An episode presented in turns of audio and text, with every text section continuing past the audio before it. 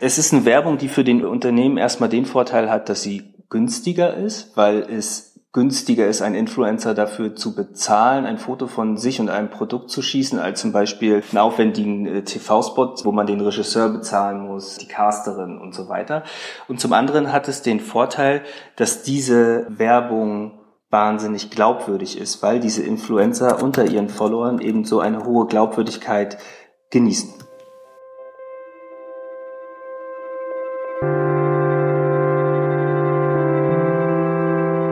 Die Geschichte hinter der Geschichte. Der wöchentliche Podcast für Freunde der Zeit.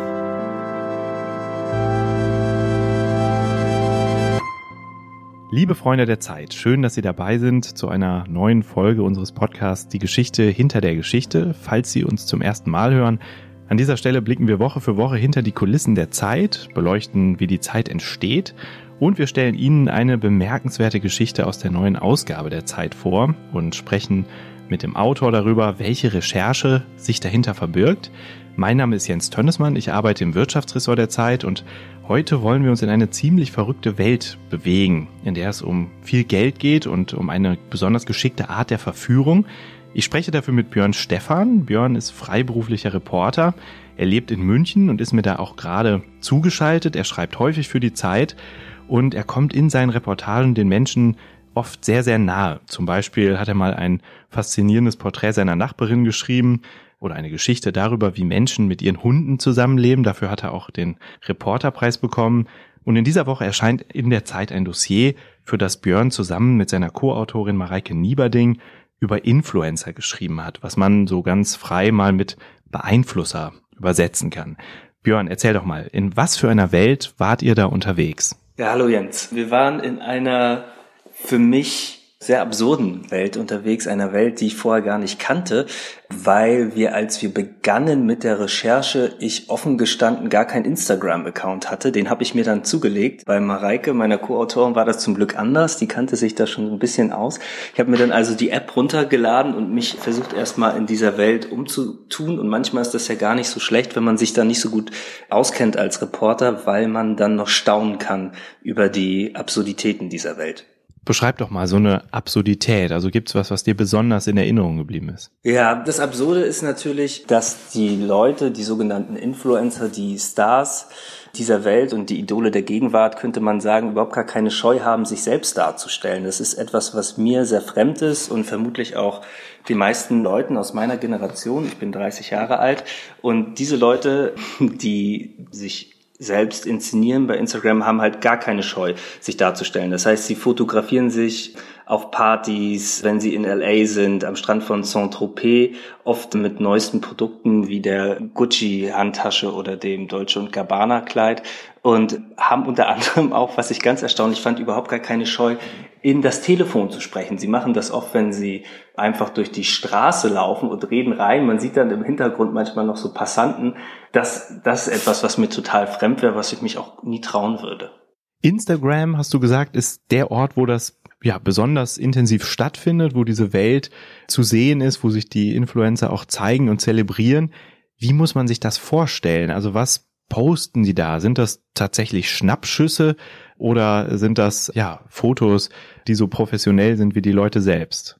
Ja, es war mal so gedacht, als Instagram erfunden wurde vor einigen Jahren, dass dort tatsächlich der Nutzer Schnappschüsse postet, da auch der Name Instagram, da steckt ja das Wort Instant drin, also die Sachen sollten spontan sein, Schnappschüsse meinetwegen aus dem Urlaub. Mittlerweile ist das so, dass dort vor allem inszenierte Fotos zu sehen sind. Also perfekte, eine perfekte Welt, ähm, wo die Sonnenuntergänge leuchten in gewaltigen Farben. Die Gesichter äh, sehen aus wie Porzellan, weil die alle mit Filtern bearbeitet sind. Und Instagram hat sich so gewandelt, eigentlich von einer, von einer App, auf der Schnappschüsse zu sehen waren, hin zu einer Art globalen Schönheitswettbewerb, wo Leute, eben die Influencer, zu sehen sind äh, mit bis zur Makellosigkeit bearbeiteten Selbstporträts und dort um die Aufmerksamkeit von Fans und ihren Followern konkurrieren.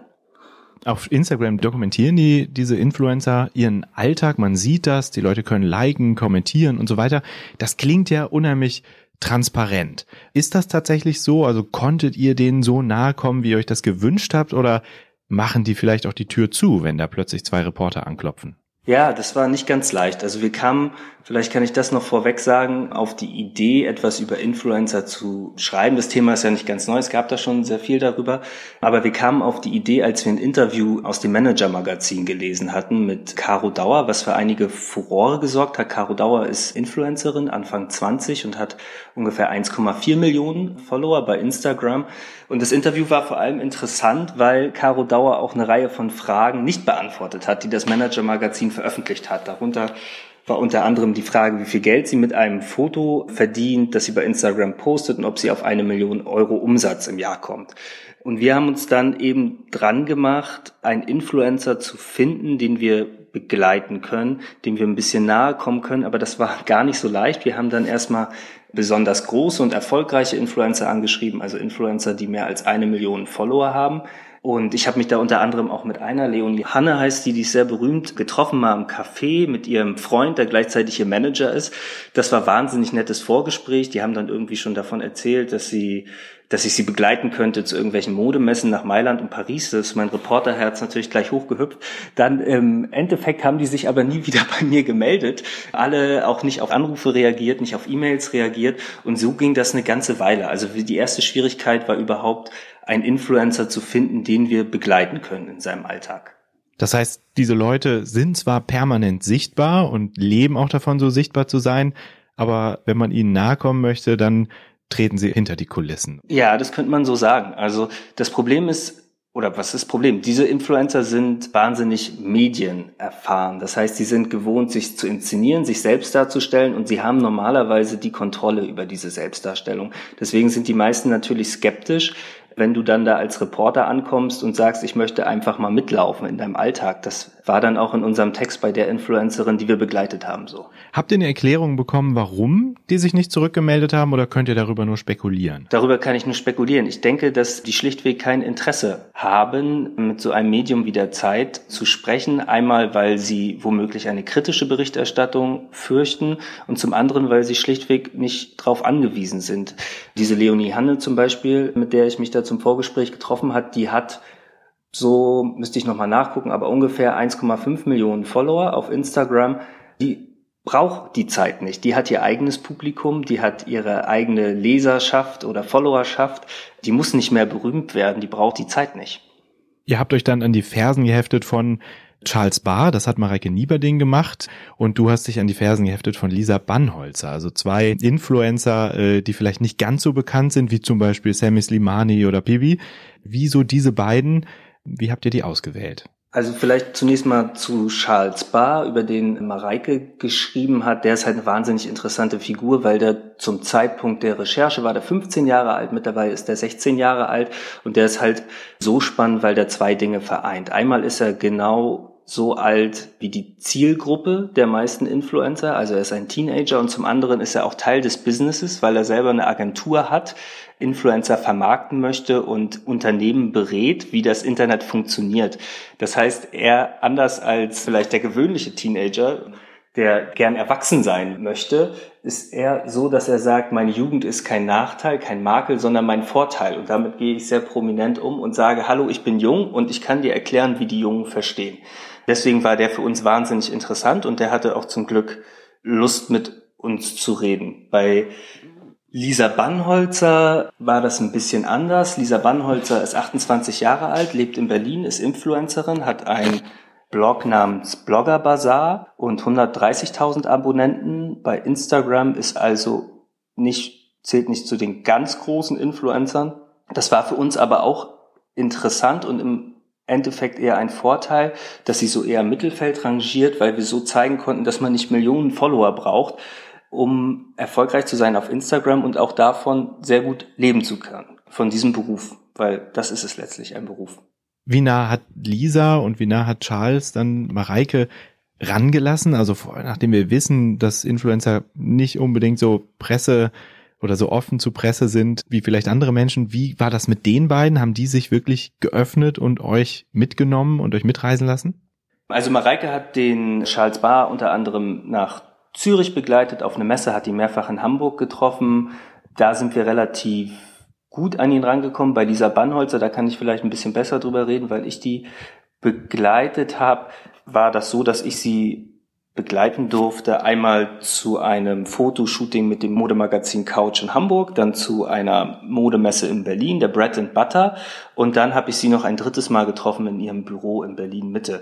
Das Problem da war, dass du irgendwann mit deinen Fragen zerschellst an dieser unsichtbaren Fassade der Inszenierung. Das heißt, dieses Lisa Bannholzer weiß ganz genau, wie sie sich in der Öffentlichkeit darstellen möchte und wie nicht. Das heißt, du kannst fragen, fragen, fragen, aber irgendwann gibt es einen Punkt, wo du nicht weiterkommst, wo du nicht hinter diese Fassade dringst. Das war tatsächlich ein Problem. Du hast gesagt, dass Influencer oft nicht darüber reden möchten, wie viel Geld sie verdienen. War das bei den beiden, die ihr getroffen habt, auch so? Bei Lisa Bannholzer nicht. Die erzählte mir dann bei unserem dritten Treffen in Berlin, dass sie für ein Foto, das sie ins Internet stellt, 1500 Euro bekommt und für ein Video, das kann man auch bei Instagram veröffentlichen und löscht sich nach 24 Stunden wieder automatisch, sind es 1000 Euro. Man muss sich dann vorstellen, dass sie pro Tag auf ihrem Account Blogger Bazaar in der Regel so ein Foto und 15 bis 30 Videos veröffentlicht. Die werden nicht alle bezahlt, aber doch viele davon. Das heißt, sie kann durchaus gut davon leben. Das haben wir erfahren. Die Bedingung ist dann was? Was muss dieses Foto enthalten? Wie muss es aussehen? Das Foto muss, wenn sie dafür Geld bekommt und das sozusagen ein gesponsertes, ein bezahltes Foto ist, muss so aussehen, dass im Zweifel dieser Bannholzer drauf zu sehen ist und ein Produkt. Also zum Beispiel die vorhin schon angesprochene Handtasche von Gucci oder das Kleid von Dolce Gabbana. Das heißt, sie bekommt Geld von einer Firma dafür, dass sie dieses Produkt inszeniert und sich selber mit dem Produkt zeigt auf diesem Foto. Liebe Freunde der Zeit, Sie hören den Podcast Die Geschichte hinter der Geschichte, in dem wir einen Blick hinter die Kulissen der Zeit werfen. Mein Name ist Jens Tönnesmann und ich spreche mit Björn Stephan, der für die aktuelle Ausgabe ein Dossier geschrieben hat über Influencer, Menschen, die im Internet Tausende, manchmal Millionen Follower haben und eine ganze Menge Einfluss auf das Leben und das Verhalten und die Konsumgewohnheiten vieler Menschen und die deswegen für die Werbebranche ziemlich attraktiv sind. Ihr schreibt, dass geschätzt 2,2 Milliarden Euro Unternehmen ausgegeben haben im vergangenen Jahr, um auf Instagram Werbung zu machen. Was ist das für eine Art von Werbung und wie unterscheidet sie sich vielleicht auch von der Werbung, die man so aus ja, anderen Medien kennt, also klassischer Werbung? Es ist eine Werbung, die für den Unternehmen erstmal den Vorteil hat, dass sie günstiger ist, weil es günstiger ist, einen Influencer dafür zu bezahlen, ein Foto von sich und einem Produkt zu schießen, als zum Beispiel einen aufwendigen äh, TV-Spot, wo man den Regisseur bezahlen muss, die Casterin und so weiter. Und zum anderen hat es den Vorteil, dass diese Werbung wahnsinnig glaubwürdig ist, weil diese Influencer unter ihren Followern eben so eine hohe Glaubwürdigkeit genießen. Und erkennen die, die Follower, dass es sich um Werbung handelt? Ist das offensichtlich?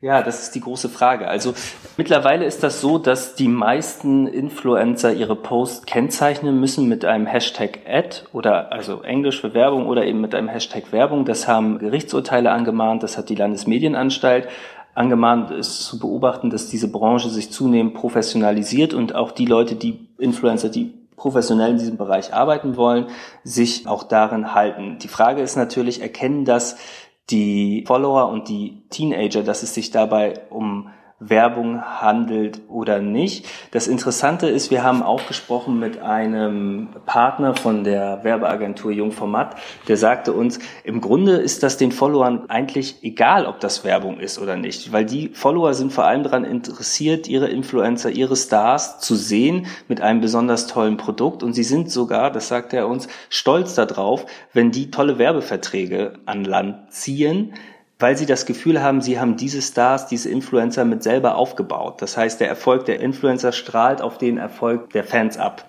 Das ist ja eine ganz interessante Haltung der Fans und Follower. Man hat ja oft den Eindruck, Werbung nervt. In dem Fall scheint es anders zu sein. Also wenn Influencer Werbung posten, wird sie nicht so deutlich wahrgenommen als Werbung. Habt ihr mit Followern auch darüber gesprochen? Ja, das ist natürlich ein bisschen äh, schwierig gewesen. Da, wir haben uns ja der Frage gewidmet, wie beeinflussen diese Influencer Teenager? Da gibt es leider nicht ganz so viele Studien drüber. Es ist dann auch schwierig natürlich mit einzelnen Followern zu sprechen, weil wie willst du die auswählen? Ne? Willst du dir einfach irgendeinen Teenager auswählen? Deswegen haben wir, hatten wir eben diesen Charles Barr, der selber Teenager ist und uns etwas verraten hat über die Follower und wie die ticken. Und wir haben gesprochen mit Claudia Lamper, die Medienpädagogin ist und am Hans-Bredow-Institut für Medienforschung arbeitet, die eben der Frage nachgeht, wie soziale Medien das Leben der jungen Nutzer verändern. Und diese Frau sagte uns eben, dass sie vermutet, es gibt keine fundierten Studien dazu, aber sie vermutet, dass diese Generation, also die, die Teenager, die wahnsinnig viel am Smartphone hängen und Instagram konsumieren, dass diese Generation weniger konsumkritisch sei als andere Generationen und dass sie eben schlechter unterscheiden kann zwischen fremder Marke und eigener Meinung. Und das ist natürlich durchaus gefährlich. Vielleicht noch ein bisschen Nutzwert, so am Schluss, wenn jetzt Leute zuhören, die sich das selber vorstellen können, so ein Leben als Influencer, was müssen die mitbringen, Björn? Oh je. Was müssen die mitbringen? Die müssen gut aussehen, oder? Sie sollten gut aussehen. Es schadet nicht, wenn sie Frauen sind, weil überraschenderweise sind die meisten Influencer Frauen. Es schadet nichts, wenn sie jung sind, weil die meisten Influencer sind so um die 20, sagen wir mal bis Mitte 20. Es gibt aber nur wenig Vorbilder für Influencer über 40. Sie sollten keine Scheu haben, sich darzustellen. Sie sollten nichts dagegen haben, viel Geld zu verdienen und viel zu reisen. Ah, das klingt doch gut. Du hast gesagt, Mareike war schon bei Instagram angemeldet. Du hast dich jetzt bei Instagram angemeldet. Ihr seid ja auch auf anderen sozialen Netzwerken aktiv. Könnt ihr euch das selber vorstellen, Influencer zu werden?